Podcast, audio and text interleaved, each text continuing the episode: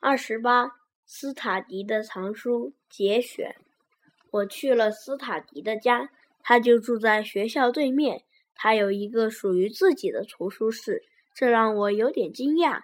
他并不富有，买不起多少书，可他小心地保存着学过的所有课本和亲戚们送他的书。他用心积攒着每一个铜子儿，然后把它们全都花在书店里。这样，他就有了属于自己的数量不小的一批藏书。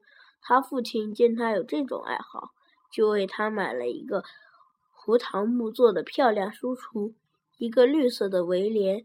他把大部分的书都用自己喜欢的颜色的纸包上。